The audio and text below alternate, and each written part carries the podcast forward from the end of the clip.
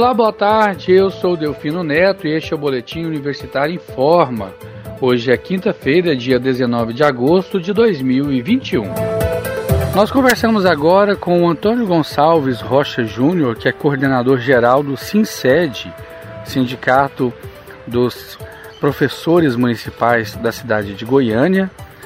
Eu gostaria de começar falando com, com você, Antônio, perguntando sobre o início das aulas, que já teve início agora no dia 16, nessa primeira semana.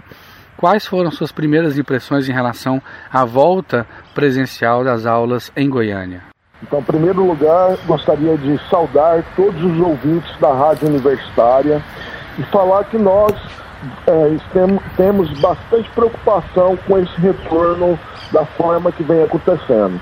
Primeiro lugar, porque ainda nós temos uma baixa imunização de vacinas, tanto da população quanto dos professores e funcionários da, do, do, sistema de educação municipal.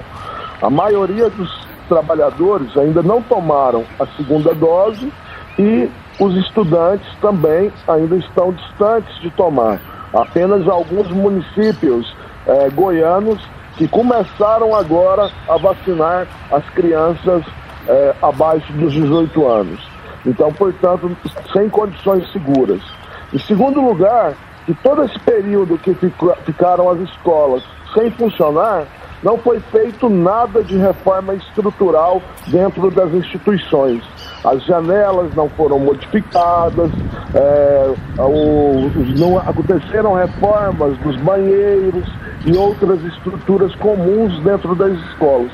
A única medida de segurança que foi adotada foi é, fazer o, uma, marcações dentro das salas de aula, é, encaminhar para o ensino híbrido, no sentido de que metade dos estudantes vão pegar, é, assistir aulas online e a outra metade aula presencial e distribuir álcool em gel para é, os, os, as pessoas dentro das instituições.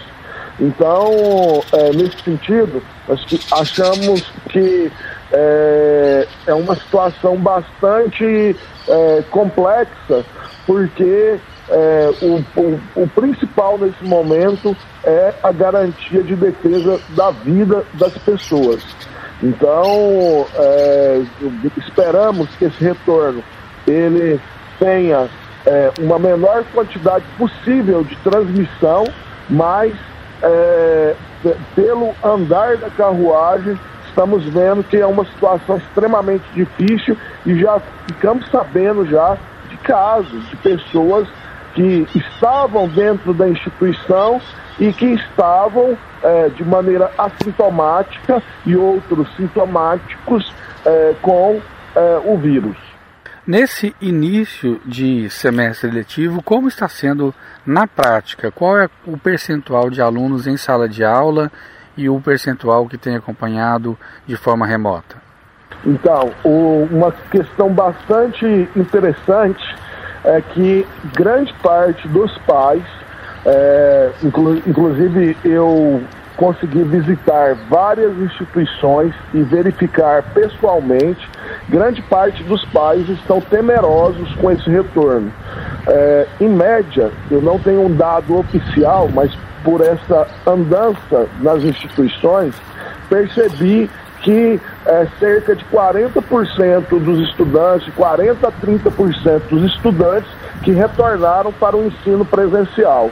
A maioria dos pais continuam receosos e é, não enviaram os seus filhos para as instituições. Nós recebemos informações, Antônio, de que até mesmo falta EPIs para os professores. Primeiro foi, foi prometido pela Secretaria de Educação um tipo de máscara, aquela KN95, e agora já foi dito que o professor deve usar uma máscara de pano.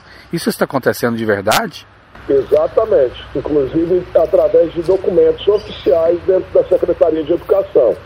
É, sobre recursos para a EPI, foram enviados apenas no mês de junho um recurso para as instituições, onde os diretores compraram equipamentos para os trabalhadores administrativos. É, depois, não foi enviado novos recursos para comprar esses materiais. Então, é, cada pessoa teve que se virar para conseguir a sua própria máscara, conseguir a sua própria é, é, equipamentos de proteção.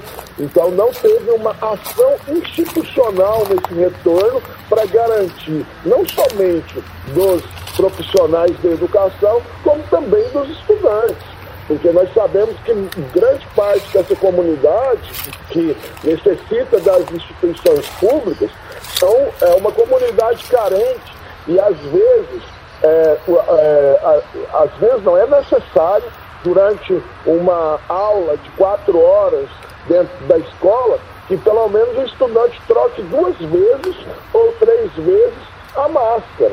Então, é, com isso, é, uma máscara de pano ela, apesar de ser melhor do que ficar sem máscara, mas ela ainda é insuficiente para garantir uma qualidade, uma, uma garantir uma evitar com que se ocorra essa transmissão. E o sindicato tem conversado com a secretaria, com o poder público, para tentar resolver essa solução? Tem alguma ação nesse sentido?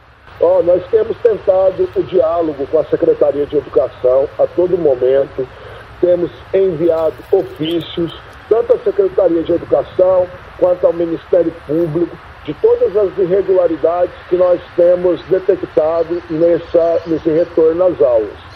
Porém, pela parte da Secretaria de Educação, nós temos encontrado uma completa resistência por parte do secretário em dialogar com os trabalhadores da educação. Na verdade, todo esse processo de retorno é, foi discutido somente com os técnicos da Secretaria de Educação, sem socializar com os trabalhadores da educação. E isso é muito estranho, porque uma das características desse período da pandemia foi o desenvolvimento de atividades remotas onde muitos fizeram reuniões públicas é, com centenas de pessoas hoje com determinados aplicativos é possível fazer e a Secretaria de Educação ela não fez nenhum debate coletivo com os trabalhadores da educação e nem mesmo com o sindicato. E nesse sentido, né, é algo extremamente danoso, porque até mesmo qual tipo de conteúdo e como serão as estratégias de recuperação dos prejuízos educacionais gerados durante a pandemia não foram socializados com os trabalhadores. Então, portanto, uma, apenas medidas que estão sendo feitas de cima para baixo, muito mais visando uma propaganda política por parte da administração que resolveu o problema educacional, que resolveu o problema é, é, do déficit educacional gerado durante a pandemia, mas de fato sem uma política séria para é, resolver os problemas da educação municipal e os problemas gerados durante a pandemia. Então as aulas voltaram sem que todos os professores estivessem completamente imunizados com as duas doses ou dose única. Exatamente. A maior parte eu pego o meu exemplo, é, que é um exemplo da grande maioria das pessoas. Eu, é, assim que foi possível com que os professores e funcionários da educação pudessem vacinar, eu é, fui para o aplicativo, me inscrevi e a minha segunda dose somente vai, será no final de agosto. E é, depois que eu tomar a segunda dose, no dia 30, ainda terá o período ainda de, de é, imunização, de, de, é, de efetivação dessa é, vacina. A grande maioria dos funcionários de educação não tomaram a segunda dose. Antônio, muito obrigado por falar conosco aqui da Rádio Universitária. O espaço continua sempre aberto e tomara que nós possamos aí conversar mais vezes com esses problemas solucionados. Muito obrigado pela participação. Eu que agradeço e esteja é, sempre à disposição para esclarecer os, as questões relativas à educação municipal. Muito obrigado. Obrigado a você. Chegamos ao fim do Boletim Universitário em Forma de hoje, quinta-feira, dia 19 de agosto de 2021. Fique ligado em nossa programação pelo rádio 870m, pelo site radio.fg.br e pelo aplicativo Minha UFG. Outras informações logo mais no boletim das 18 horas e 30 minutos. Eu sou Delfino Neto para a Rádio Universitária.